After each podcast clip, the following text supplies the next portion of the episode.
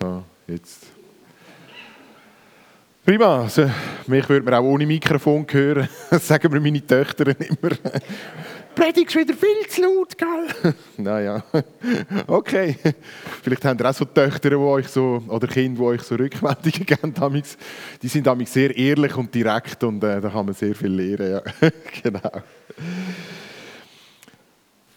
Ja, mir ist letzthin in einem äh, NZZ-Artikel folgender Titel entgegengekommen. Ähm, so wie das geht da, technisch, die nächste technische Hürde, die wir da... Ja, das ist der falsch, gehen wir zurück, so genau. NZZ am Sonntag vor etwa vier Wochen ist das Mitte Juni, genau. Exorzisten im Lehrerzimmer. Sie sehen sich als Jünger Jesu und treiben Dämonen aus. Radikale Christen wollen an der öffentlichen Schule im aargauischen Saffenwil ein Lehrergebet installieren. Ich weiß nicht, also wenn ich das lese, dann denke ich, oh nein, nein. Wie werden wir wahrgenommen als, als Christen? Exorzisten, also so provokativ. In dem Artikel geht es um Gebet im, äh, in einem Raum von einer öffentlichen Schule, normalen Volksschule und das ist organisiert von christlichen Lehrern, sind dort ein paar Christen im Lehrerteam drin und die haben das miteinander organisiert und jetzt muss irgendjemand herausgefunden haben, dass eine von diesen Lehrerinnen, die das mitorganisiert haben, die Leiterin vom äh, Open House sei. Ich habe das vorher nicht so kennt, habe dann noch gegoogelt, herausgefunden, das ist äh, ein Ehepaar, das leitet. Die haben auf dem Herz, dass sie einfach offene Türen haben in ihrer äh, Wohnung, ihrem Haus und dass sie mit Leuten, die dann zu ihnen kommen, Glauben leben. Und halt wirklich auch mit dem Eingreifen von Gott rechnen, dass sie etwas erleben mit Gott. Also, dass, wenn sie beten, Kranke geheilt werden, dass, wenn sie beten, sich Situationen verändern, dass es natürlich auch darum geht, das Evangelium weiterzugeben, mit den Leuten über den Glauben zu reden und so weiter. Und dann sehr provokativ vielleicht, dass sie eben auch glauben, dass Gott kann Tote erwecken und so weiter. Und das hat irgendwo bei jemandem aus dem Lehrteam, hätten das die Alarmglocken läuten lassen und die sind dann aufgestanden, haben sich gewehrt und gesagt, das geht nicht, das wollen wir nicht, dass so Sektenbrüder bei uns da kommen beten, das ist unmöglich. Und haben dann nachher einen Brief an den Gemeinderat geschrieben und der hat das weitergeleitet an den Kreisschulvorstand und so hat es ein riesiges Zeug daraus gegeben. Und die Problematik war dann auch noch, dass der Schulleiter von dieser Schule eben auch irgendwo einen, einen christlichen Hintergrund hat. Mal einer in der Vineyard in Aarau. Also, ja, genau. Und die haben dann nachher schlussendlich entschieden und gesagt, nein, das ist gut, wir erlauben das Gebet im öffentlichen äh, Raum hier in der Schule. Und trotzdem, irgendwo ist der Artikel in der NZZ, in der NZZ, wo eigentlich man denkt, das ist so ein bisschen, ja, ein bisschen differenzierter, bringt die so einen Artikel. Und man merkt, das hat das Echo ausgelöst. Dass Lehrer sind beten. Das hat, das hat etwas bewirkt. Und ich habe gemerkt, ähm, haben wir überlegt, was macht das mit Leuten, die eben Jesus noch nicht kennen, die irgendwo vielleicht auch traditionell mit Killen unterwegs sind, denken die, was sind das für verrückte Leute? Oder kommen einfach ein schlechtes Bild über vom Evangelium, von diesen Menschen, die mit Jesus unterwegs sind. Eben der, der ja, problematische äh, Sichtweise aufs Christsein. Also, ja. Und ich, ich habe dann auch gemerkt, das macht etwas mit mir ich habe dann plötzlich gemerkt, ja, ich, ich wollte ja nicht, ich wollte nicht irgendwie überkommen als ein Sektenbrüder, als ein Guru, äh, als was auch immer. Also, nein, das wollte ich doch nicht. Der Sektenstempel. Und ich habe mir auch überlegt, wie können wir als, als Christen mit dem umgehen? Wie können, was ist unser Auftrag in solchen Situationen? Ich finde das noch sehr schwierig. Wie reagiert man dann auf so ablehnende Haltung. Ich meine, das Christentum hat ja das immer wieder erlebt, das bekennende Christentum hat das immer wieder erlebt. erlebt. Wie reagiert man darauf? Und ein Stück weit verunsichert das ja auch, oder? Wenn man so mit den Leuten ins Gespräch kommt, auch über den Glauben. Und ich bin dann auf den Paulus gestoßen, wo äh, mit einer kernigen Aussage, finde ich, sehr helfen tut, wie man so mit solchen Situationen kann umgehen mit so einer Verunsicherung vielleicht auch kann umgehen Der steht im Römer 1, Vers 16. Und jetzt habe ich schon wieder zweimal gedruckt und sehr wahrscheinlich bin ich schon wieder zu weit. Ich... Ah, nein, so jetzt. Gut. Der Paulus sagt im Römer 1, Vers 16 folgendes: Denn ich schäme mich des Evangeliums nicht. Ist es doch Gottes Kraft zum Heil jedem Glaubenden, sowohl dem Juden zuerst als auch dem Griechen. Der Hintergrund von der Aussage von Paulus ist eigentlich der, dass er sagt, ich möchte schon lange in die Gemeinde in Rom kommen. Ich bin einfach nie dazugekommen, es hat mich irgendwie immer etwas daran gehindert. Und jetzt mit dem Brief, dem Römerbrief, bereitet er seinen Besuch vor. Und er sagt so ein bisschen, was er denkt und wie er glaubt. Und er möchte natürlich auch mit dem Brief Botschaft vom Evangelium von Jesus Christus verkünden. Und sein Wunsch ist natürlich auch, dass er in Rom dann auch das Evangelium verkünden kann. Und dass das nicht unbedingt ein einfacher Faktor ist, dass, äh, äh oder ein einfaches Unterfangen ist, das ist an verschiedenen Faktoren ist das sichtbar dann auch muss man sich mal vorstellen, Rom, das ist die Weltstadt von dazumal. Und dort hat sich alles so gesammelt an Kultur, an Religion, an Philosophie. Und die Römer haben sicher nicht aufs Christentum gewartet, auf die Botschaft vom Evangelium, sondern die, sind, ja, die haben das Gefühl gehabt, ja, wir sind das Zentrum, nein, sie haben nur das Gefühl gehabt, sondern sie sind das Zentrum der Welt gewesen. Und dann so eine Religion aus dem Rand vom, vom Reich, dann interessiert uns doch nicht. Eine gewisse Überheblichkeit ist sicher vorstellbar gewesen, damals in Rom. Zum anderen, wenn man dann auch im Römerbrief liest, merkt man, dass sich die Juden, die ja überall so verteilt sind, auch in dem römischen Reich, eben auch in Rom, eine grosse Judengemeinde da war, dass sich die gegen das Christentum aufgelehnt haben. Sie haben gesagt, was mit dem Jesus, das glauben wir nicht, das wollen wir nicht. Und hört auf, äh, quasi uns als Sprungbrett zu benutzen, dass ihr da könnt eure Botschaft verkünden. Und sie haben sich massivst dagegen, dagegen gewehrt, so dass das sogar auch historisch ähm, äh, fest, äh, festzumachen ist, dass der Kaiser Claudius eingegriffen hat und dann nachher die Juden aus Rom ausgewiesen hat. Wir lesen das dann auch im äh, Apostelgeschichte 18, Vers 2, dass eben die Juden aus Rom vertrieben worden sind, weil äh, der Kaiser Claudius hat gemerkt, da gibt Spannungen unter diesen Gruppen und das wollen wir nicht in Rom und hat dann aufgrund von dem die Entscheidung getroffen. Und dann nachher als dritter Faktor ist dann auch noch sichtbar, wenn wir so ein weiterlesen, wir das dann vielleicht mal daheim machen, Römer 1, 18 und fortfolgende, so die ganz herausfordernden Texte, wo der Paulus klar darstellt, die Menschen sind getrennt von Gott. Und weil die Menschen getrennt von Gott sind, hat Gott sie der Sünde angegeben, quasi. Dann nachher leben sie ein unmoralisches Leben. Es geht dort eben auch um Homosexualität und all diese Themen. Und jetzt muss man sich vorstellen, die Botschaft vom Evangelium, wo eben so klar ist, wo sagt, Menschen sind Sünder, sind trennt von Gott und konsequent sind eben die moralischen Verfehlungen. In Rom, in so einer Stadt, wo äh, das am Alltag war, dass man eben homosexuelle Beziehungen glaubt und so weiter und so fort. Das ist keine einfache Botschaft, wenn man hier auf die Straße geht mit den Leuten und fängt darüber reden, oder? Also, da wird man konfrontiert mit, mit Abwehr, mit, da werden die Leute sich dagegen wehren. Und ich habe einfach gemerkt, als ich mich da ein bisschen damit beschäftigt habe, hey, das ist doch genau unsere Zeit, das ist doch genau unsere Situation, wo wir drinnen sind. Das ist doch genau die Situation, wo wir konfrontiert sind damit. Die Leute finden, hey, geht es euch eigentlich noch so, so eine Sexualmoral aufrechtzuerhalten? Geht es euch eigentlich noch an einen Gott zu glauben? Geht es euch noch, dass ihr so denkt, wie ihr, wie ihr denkt? Und in dem hinein sagt Paulus, er schämt sich nicht im Evangelium.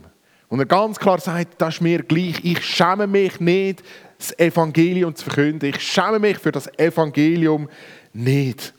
Und man merkt, dass das ein ganz wichtiger Faktor ist im Umgang auch mit diesen, sagen wir mal, Angriffen oder mit diesen Konfrontationen, die wir im Alltag haben, wo etwas mit uns machen möchten dass es eben ein ganz wichtiger Punkt ist, dass wir uns äh, ähm, dafür entscheiden, zu sagen, nein, ich schäme mich nicht. Dass es darum geht, wie gehen wir mit dem Ganzen auch um. Und der Paulus sagt dann natürlich auch, warum, dass man sich nicht soll schämen oder warum, dass er sich nicht schämt für das Evangelium, weil er nämlich dann sagt, das Evangelium ist Gottes Kraft.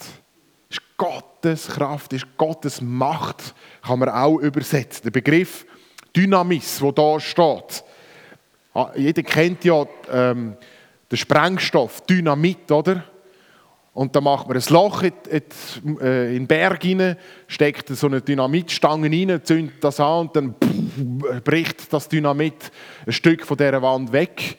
Also da ist eine Kraft dahinter. Und das ist genau auch gemeint da mit dem Begriff. Das ist eine Power. Und jetzt ist da nicht nur von der Dynamis Gottes die Rede, sondern man merkt, eben, wenn die Dynamit, also nein, es ist im Zusammenhang, wenn das Dynamit ja schon so eine Kraft hat und jetzt muss man das mal Dynamit von Gott rechnen. Das ist eine ganz andere Dimension, die hier mal äh, zum, äh, zum Tragen kommt. Und man muss sich das mal so überlegen, Gott hat die Welt ja geschaffen, ohne dass er einen Finger krumm gemacht hat. Es steht, Gott sprach und es ist wurde. Also muss sich das mal überlegen, was für eine Kraft ist da dahinter? Gott hat geredet und es ist etwas entstanden aus dem Nichts heraus. Unglaublich, die, die, die Power, ohne dass er irgendeinen Finger krumm gemacht hat. Und man muss sich das mal vorstellen, im Zusammenhang mit anderen Punkten in unserem Leben, wo man merkt, wir sind manchmal so begrenzt in unseren Möglichkeiten. Wir wollen irgendwelche Situationen verändern. Und bei Gott, er, er redet einfach nur, er sagt einfach nur und es verändert sich etwas. Jesus hat nur geredet und ein Toten ist aufgestanden. Das ist unglaublich, man muss sich das mal überlegen, was für eine Kraft, was für eine Power da dahinter ist.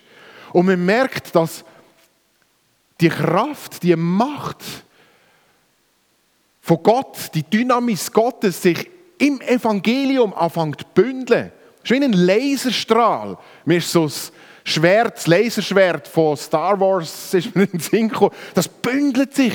Die Kraft und Macht bündelt sich im Evangelium. In Jesus Christus man muss sich das mal vorstellen, die Macht von Gott hat gemacht, dass Christus hat können alle Schuld von dieser Welt tragen, alle Schuld. Er hat können sagen, ich trage die Fehler von dir, Raphael, ich trage die Fehler von dir, Stefan, ich trage die Fehler von, von jedem. Wir können manchmal Fehler tragen von unseren Kindern. Können wir sagen, ja, ich, ich versuche jetzt das irgendwie wieder gerade zu beugen. Von zwei Kindern, von drei Kindern. Ähm, wenn es dann zehn Kinder sind, wird es schon schwierig.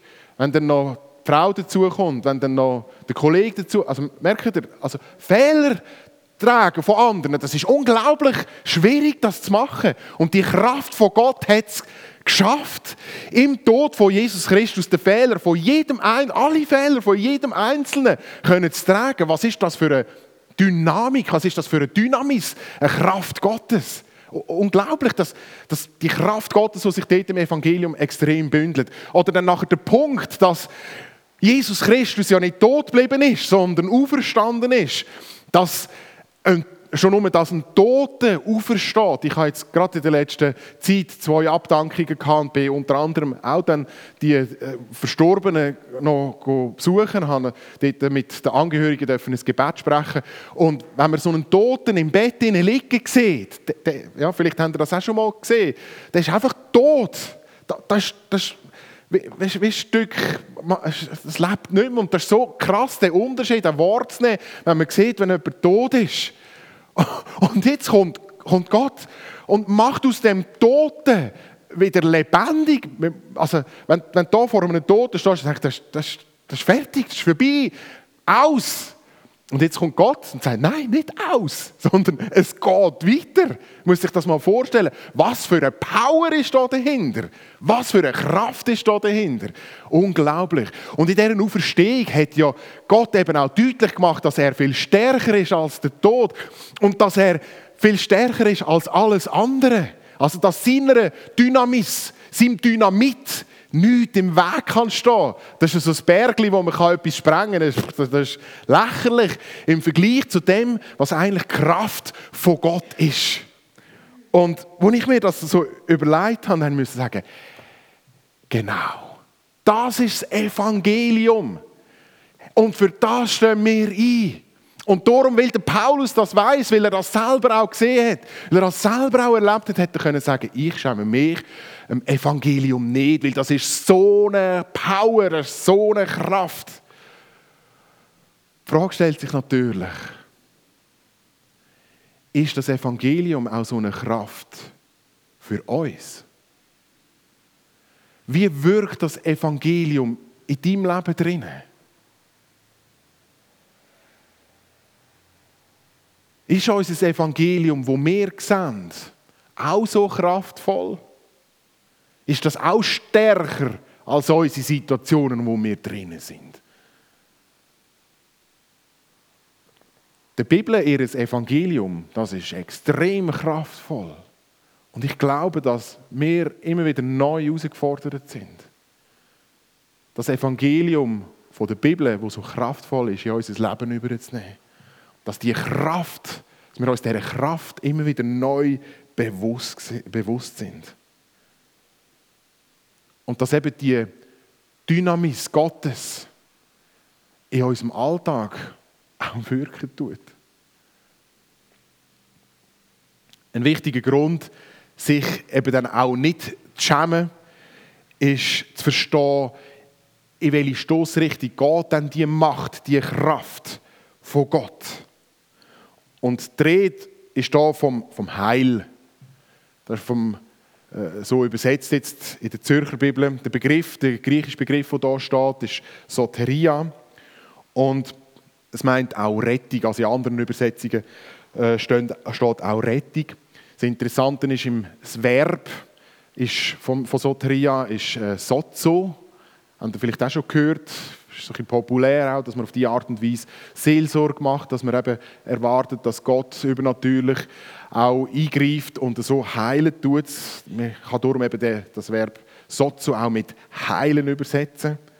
Und es macht deutlich das Spektrum von dieser Kraft, von dieser Dynamis Gottes, in welche Richtung dass sie wirken möchte. Gott möchte retten mit seinem Evangelium, mit der Kraft, die dort drinnen ist. Er möchte heilen.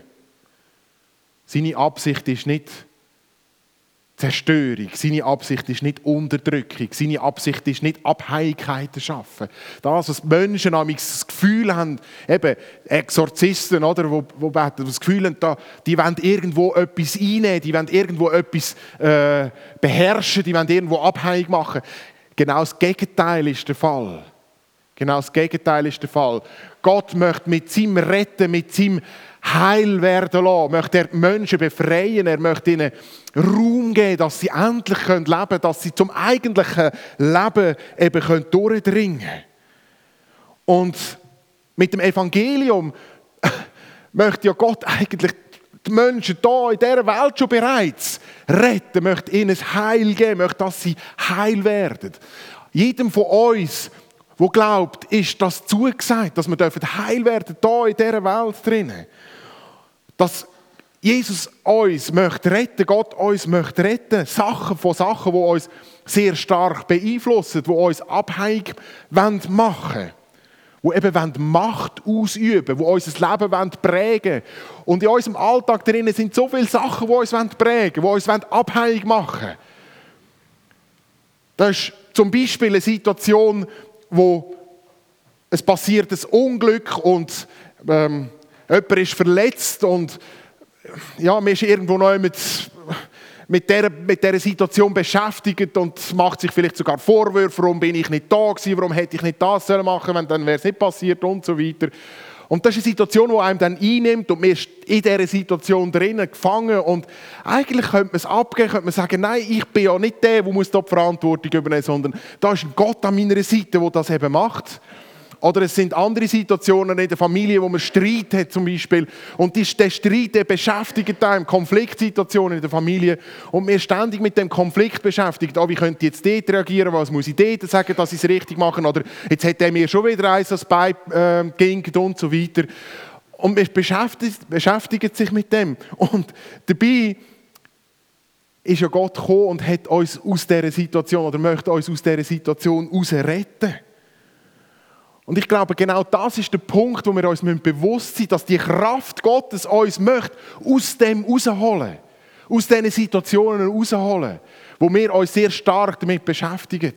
Oder es kann auch eine Situation sein am Arbeitsplatz. Der Chef, der irgendwo noch unfair zu einem ist, oder vielleicht sogar einem droht, äh, wenn, nicht das, äh, wenn dich jetzt nicht verbesserst, dann nachher muss ich dir künden und so weiter. Und dann beschäftigt man sich mit dem und es prägt einem. Es prägt meine Gefühle, es prägt meine Haltung, es prägt mein Denken. Und genau dort hinein möchte Gott kommen und mit seiner Dynamis hineinwirken, mit seiner Kraft hineinwirken und uns retten, Heil bringen, Soteria. Er möchte, dass wir loslassen können. Er möchte, dass wir ihm auch vertrauen können, dass er es eben im Griff hat. Versteht ihr, wie ich meine? Und da könnt ihr jetzt noch x Beispiele aufzählen, wo wir im Alltag drinnen einfach erleben, wo ein Stück weit halt auch ein Leben ist. Eben, wir erleben Unglück, wir erleben halt schwierige Situationen in der Familie, wir erleben Herausforderungen am Arbeitsplatz. Aber was ganz wichtig ist, dass wir wissen, die Dynamis Gottes, die, die wirkt genau in diese Situationen hinein. Wir können genau das nutzen, um, dass wir frei werden dürfen. Oder, nein, sagen wir es so, Gott möchte uns in diesen Situationen eben retten. Er möchte uns rausholen. Er möchte nicht, dass wir uns ständig mit dem beschäftigen weil sein Fokus ist der, dass wir frei sein dürfen, dass wir dürfen mit ihm leben dass wir dürfen in die ursprüngliche äh, Form vom Leben reinkommen, die er eigentlich gedacht hat. Und das ist nicht in Abhängigkeit von irgendwelchen Ängsten, Sorgen, Nöten und so weiter. Und ich glaube, das ist ganz ein wichtiger Aspekt, wenn es darum geht, dass wir uns eben nicht schämen für das Evangelium, weil das ist eine gute Botschaft. Es ist eine Botschaft, die befreit. Es ist eine Botschaft, die Ketten zersprengt, die, die durchbricht. Wo, wenn Wände vorhanden sind in Beziehungen, Ehebeziehungen, ähm, dann nachher kann Gott die äh, abreißen, kann das Zeug total verändern.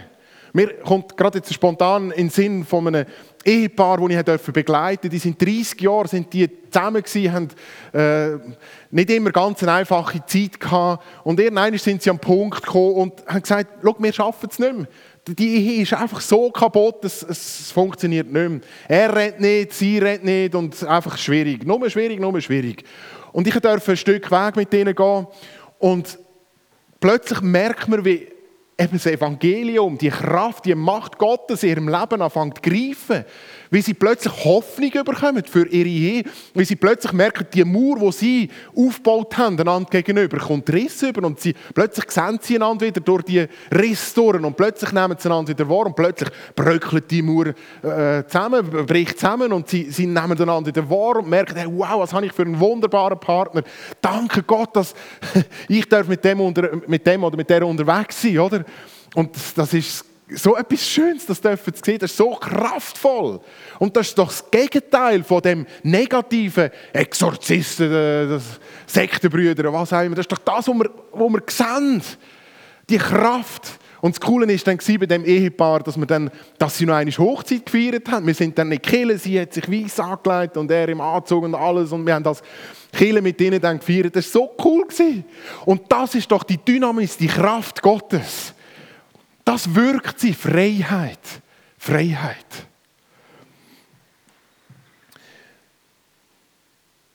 Genau. Jetzt bin ich da fast ein bisschen frei. Zu frei, weil ich auch frei war predigen. Ja, ich glaube einfach, dass es ganz wichtig ist, dass. Ja, ich meine, die Bibel redet ja davon, dass äh, das Evangelium den Mensch vor Gott auch rechtfertigt. Eben, es geht darum, dass die Bibel den Mensch freisetzt, in die Berufung hineinzukommen, wo er, äh, wo er im Ursprung eigentlich denkt. Das habe ich schon bereits gesagt. Dass Jesus Christus der, unsere Schulden übernimmt. Das ist auch so etwas. Oder? Wir, Ja, jeder trägt, das ist also der, der Spruch, den man kennt, oder? Jeder trägt sein Rucksäckchen. Habt ihr auch schon gehört? Jeder hat sein Rucksäckchen. Hey, wir als Christen müssen das nicht. Dort dürfen wir können sagen, nein, ich trage mein Rucksäckchen nicht. Ich habe da einen Freund an meiner Seite, der trägt mein Rucksäckchen. Merkt ihr? Also, das, ist, hey, das ist doch befreiend, das ist doch erlösend, ja. Das ist doch das Heil, das ist das Evangelium, das ist die Kraft vom Evangelium. Und das ist nicht einfach nur irgendein Hirngespinst, sondern das ist Realität. Jeder von uns hat das mal er dürfen erleben, wenn man die, das Rucksäckchen abgibt, dass man eben dann wow, mega, ja, jetzt, jetzt kann ich wieder schnaufen, jetzt geht es vorwärts. Ich habe das so oft auch erlebt in der Gemeinde, wenn es manchmal spannungsvoll ist, wenn man merkt, ja, wie geht es jetzt mit den Finanzen weiter, wie, wie kommen wir da vorwärts und da äh, Schwierigkeiten oder so. Und dann haben wir manchmal schlaflose Nächte, also das Rucksäckchen nimmt man dann mit ins Bett und liegt einem auf dem Bauch und dann, oh nein, jetzt kann ich fast nicht schlafen. Nein, und und dann nachher kommt dann als Pastor, oder, das ist ja eigentlich peinlich, kommt dann, dann plötzlich in sich, eigentlich könntest du das abgeben. okay, Jesus, ja, schau da, hast du es. Zehn Minuten später, ist gut. Und so Sachen erleben wir doch immer wieder. Und das ist das Evangelium. Das ist die Dynamis Gottes. Das ist das, wo eben die äh, Kraft Gottes wirken tut. Eben, es stellt sich auch da natürlich die Frage, erleben wir das Heil in unserem Alltag drinnen? Ist das eine Realität in unserem Alltag? Oder ist es einfach nur eine Theorie? Schwätzen wir vielleicht etwas nach? Denken wir, ja, klingt noch interessant, intellektuell, spannend, aber äh, ja, es muss etwas sein, wo wir auch leben, erleben. Wie wenn wir es nur theoretisch vertreten können, wenn wir nur argumentativ irgendwo neu versuchen, äh, das diesen Leuten gegenüber zu verteidigen. Es ist nicht Kraft. Und ich glaube auch, dass es ganz wichtig ist, dass wir uns fragen, hat die Kraft auch bei uns Ketten zerbrochen? Hat die Kraft auch bei uns Krusten aufgebrochen in unserem Leben drinnen, wo eben, dass wir heil werden können? Und haben wir auch die Sicht für die Notwendigkeit, dass die Menschen um uns herum verloren sind und ohne diese Kraft? Die Menschen gehen verloren. Im letzten Teil dann von dem Vers wird es plötzlich konkret. Man fängt an zu verstehen, es hat etwas mit mir zu tun. Mit meinem Leben. Der Paulus macht nämlich sichtbar, wem das Evangelium eine Kraft Gottes zum Heil, zur Rettung ist. Das, was ich vorhin gesagt habe, alles Wissen über die Kraft, die nützt einem nichts. Auch wenn ich das spüre, fühle, das nützt mir doch nichts. Was nützt mir eine Kraft, die ich spüre? Kraftort. Beim Donnerstag in der Kirche da hat mir die Sigristin gesagt, das ist ein Kraftort. Ja, und das ist wirklich ein wunderschöner Ort. Und das, das ist schön, dort zu stehen. Aber mein Leben verändert es nicht. Meine Sorgen trägt es mir nicht. Wenn ich weiß, dass ich jemanden habe, der mir die Sorgen trägt, das, das nützt mir nicht. Ich muss es anwenden. Ich muss es erleben. Ich muss es selber tun auch. Und genau diese Richtung stoßt dann nach der, der Paulus, wenn er sagt, Gottes Kraft, das Evangelium als Gottes Kraft zum Heil eben der Glaubenden. Und er sagt mit dem, hey, liebe Leute, ihr müsst euch ganz bewusst auch dafür entscheiden geht um eine persönliche Entscheidung. Und schau, genau diese Entscheidung ist in unserem Alltag drin sowas von umkämpft. Immer wieder. Weil eben hinter dieser Entscheidung ja so viel Power ist. Und das merken auch Leute, die mit Glauben nicht viel am Hut haben. Und darum reagieren sie dann auch auf diese Art und Weise, weil sie wissen, oh, jetzt geht es um eine Entscheidung. Und dann sagt man, nein, nein, das wollte ich nicht, sicher nicht. Schau mal, die Sektenbrüder da, die so eng sind und das geht doch nicht. Da merkt man schon bereits, das löst etwas aus. Jetzt in dem Fall dann halt zwar im Negativen. Aber ich denke auch, ähm, bei uns ist es doch immer wieder umkämpft. Das in Frage stellen. Ist Jesus wirklich so kraftvoll? Das sagen wir vielleicht nicht so, aber denken sie dann gleich irgendwo, kann er überhaupt dann, ah, schau, die Situation, das ist ja unmöglich, das geht gar nicht. Oder auch dann eben das konfrontiert werden mit Ablehnung, das schubladisiert werden im Alltag drin. Ja, du bist der Christ, du bist ja der Spezielle da, oder? Das macht ja dann auch etwas. Und ich glaube, dass darum die Entscheidung etwas ist, wo wir immer wieder treffen müssen. Immer wieder müssen sagen, jawohl, das Evangelium ist mehr Gottes Kraft zum Heil. Das Evangelium ist mehr Gottes Kraft zum Heil.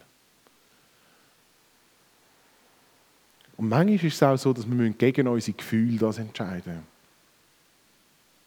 Das ist zwar nicht so populär, weil heutzutage sagen wir, hey, du musst machen, was du fühlst und dann nachher, da kommst du schon in die richtige Spur rein. Nein, das Gefühl leitet uns sehr oft in eine falsche Richtung und dort müssen wir ganz klar sagen, das Evangelium ist mehr als Glaubende Gottes Kraft zum Heil. Das ist eine Entscheidung, die wir treffen.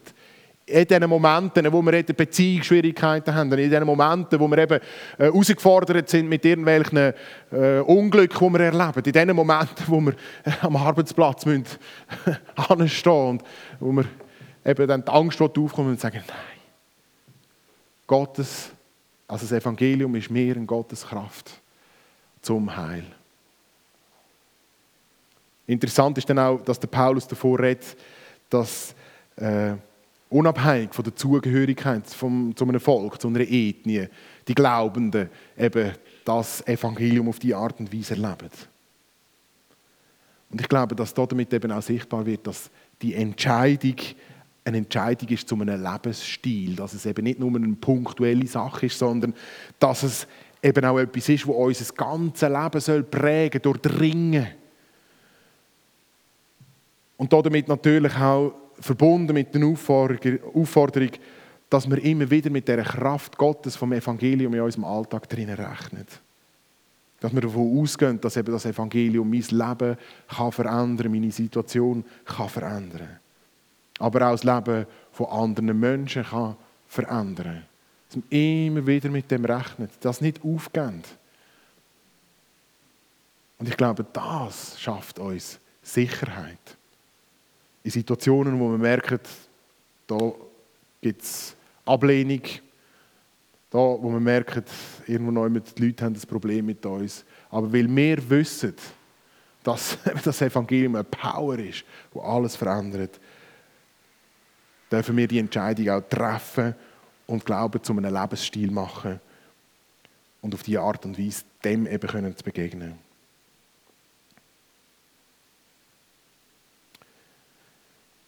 Wir haben gehört, dass das Evangelium die ballte Kraft Gottes ist. Stärker als, als, als alles auf dieser Welt. Es gibt nichts Kräftigeres als das.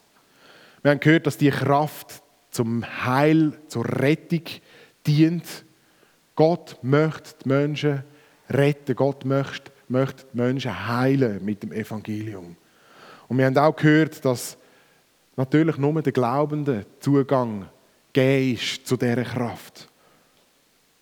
Und darum möchte ich auffordern, hier, alle Unsicherheiten im Zusammenhang mit dem Bekennen von Jesus, wo du vielleicht in deinem Umfeld Mühe hast, abzulegen, gerade jetzt auch, indem du dich ganz bewusst wieder neu entscheidest, hey, jawohl, mir ist das Evangelium Gottes Kraft zum Heil. Und ich möchte Mut machen, dass wir einfach auch wieder uns neu entscheiden, dieser Kraft in unserem Leben immer wieder Raum zu geben. Und ich bin mir bewusst, es ist eine ganz einfache Botschaft, die haben wir schon hundertmal, tausendmal gehört. Und doch, glaube ich, ist es so wichtig. Paulus schreibt das an die Gemeinde, an die Gemeinde in Rom. Das sind Christen, die auch schon viel erlebt haben, Verfolgungssituationen und so weiter. Und er selber sagt das auch zu sich, ich schäme mich nicht. Er sagt sich das auch. Und so sind wir auch als Christen immer wieder herausgefordert, die Entscheidung zu treffen, zu sagen, das Evangelium ist mir Kraft Gottes zum Heil. Wo stehst du in deinem Alltag drinnen? Eben, ist die Kraft der Realität, die du erlebst? Ist das etwas, das dein Leben prägt, durch und durch? Oder hast du oder kommt dir jetzt gerade heute Morgen etwas in den Sinn, wo du merkst, hey, da, da hat die Kraft Gottes noch nicht gewirkt. Da habe ich noch eine Situation, die ist nicht verändert. Und irgendwie habe ich Mühe zu glauben, dass Gott das verändert. Ich möchte Mut machen. Gib dem Raum, dass das ein Dynamis, ein Dynamit Gottes ist, wo in deinem Leben wirken kann, wo alles möglich ist. Alles. Wir feiern miteinander jetzt Abendmahl. Und das Abendmahl ist eigentlich genau Ausdruck zu dem, dass das Evangelium eben Dynamis ist. Christus, der für uns am Kreuz gestorben ist, wo sein Lieb gebrochen hat, wo sein Blut vergossen hat, damit wir dürfen teilhaben an Gottes Reich und seine Möglichkeiten, an seinem Dynamit. Bei ihm können wir Dynamitstangen holen für unseren Alltag und so mit unseren Situationen umgehen. Und ich glaube, es ist eine gute Möglichkeit, wenn wir jetzt miteinander das Abendmahl feiern, dass wir gerade wieder bewusst können, uns entscheiden dafür, zu sagen, ich schäme mich dem Evangelium nicht. So vielleicht ganz bewusst auch sagen, die Situation, wo ich dort dem Nachbar, mit dem über das Evangelium geredet habe, habe ich mich geschämt oder bin zurückhaltend gewesen, habe mich nicht so getraut, dass wir ihm das ganz bewusst angeben und ihn darum bitten, dass wir wieder mit neuer Kraft dem Nachbar das Evangelium verkünden können. Wo du vielleicht zurückhaltend bist äh, beim, am Arbeitsplatz oder wo auch immer. Dass du ganz bewusst die Situation kannst angehen und sagst, hey, Gott, bitte schenk mir Power, dass ich das Evangelium weitergeben kann, dass ich mich nicht muss schämen muss. Aber natürlich auch, wenn wir Situationen in unserem Leben drin haben, wo wir merken, es braucht die Kraft Gottes, wo alles aufbricht, wo etwas verändert, dann können wir genauso auch uns entscheiden, in diesen Situationen wieder dem Dynamit Gottes Raum zu geben. Sagen, Gott, greif du dort ein. Dem, dass wir das Brot nehmen, in dem, dass wir den Traubensaft trinken, haben wir das ganz bewusst auch festmachen. Genau. Ich bitte das Lobpreisteam nach vorne. Ich möchte noch gerne beten. Jesus Christus, ich danke dir vielmal, dass in dir die Kraft Gottes, die, das Dynamit von Gott her, sichtbar geworden ist. Du hast das in diese Welt hineingebracht. Mit deinem Tod am Kreuz hast du gezeigt, dass du fähig bist, unsere Schuld zu tragen. Und ich danke dir auch, dass wir daran denken dürfen, wenn wir jetzt Abend mal feiern, dass du nicht tot geblieben bist, sondern dass du verstanden bist. Und dass es so sichtbar geworden ist, dass du die Macht über alles hast. Du hast mit einem Wort hast du die Welt geschaffen. Du kannst mit einem Wort auch unsere Situationen, wo wir drinnen sind, verändern. Und ich bitte dich einfach auch für jedes Einzelne hier innen, auch für mich, dass wir unsere Scham ablegen, dass wir uns wieder neu bewusst sind, was für eine Kraft hinter deinem Evangelium ist. Und was für was Ziel ist von deinem Evangelium. Dass es eben zum Heil wird, zur Rettung. Und dass wir das den Menschen weitergeben können. Dass wir dürfen sehen, was für geniale Möglichkeiten wir unseren Freunden, unseren Arbeitskollegen, unseren Familien weitergeben können. Danke dir jetzt auch für die Möglichkeit von dem Abendmahl, dass wir daran denken dass du für uns gestorben bist. Ich danke dir einfach auch, dass das ein Moment ist, wo wir uns entscheiden können, wo wir können sagen jawohl, ich möchte wieder neu in dieser Kraft leben. Ich möchte wieder neu den Mut haben, das Evangelium zu verkünden. Ich möchte wieder neu die schwierige Situation, in der ich drinnen bin, dir angeben. Danke dir vielmals, bist du am Wirken jetzt, gerade in dem Moment, Heiliger Geist.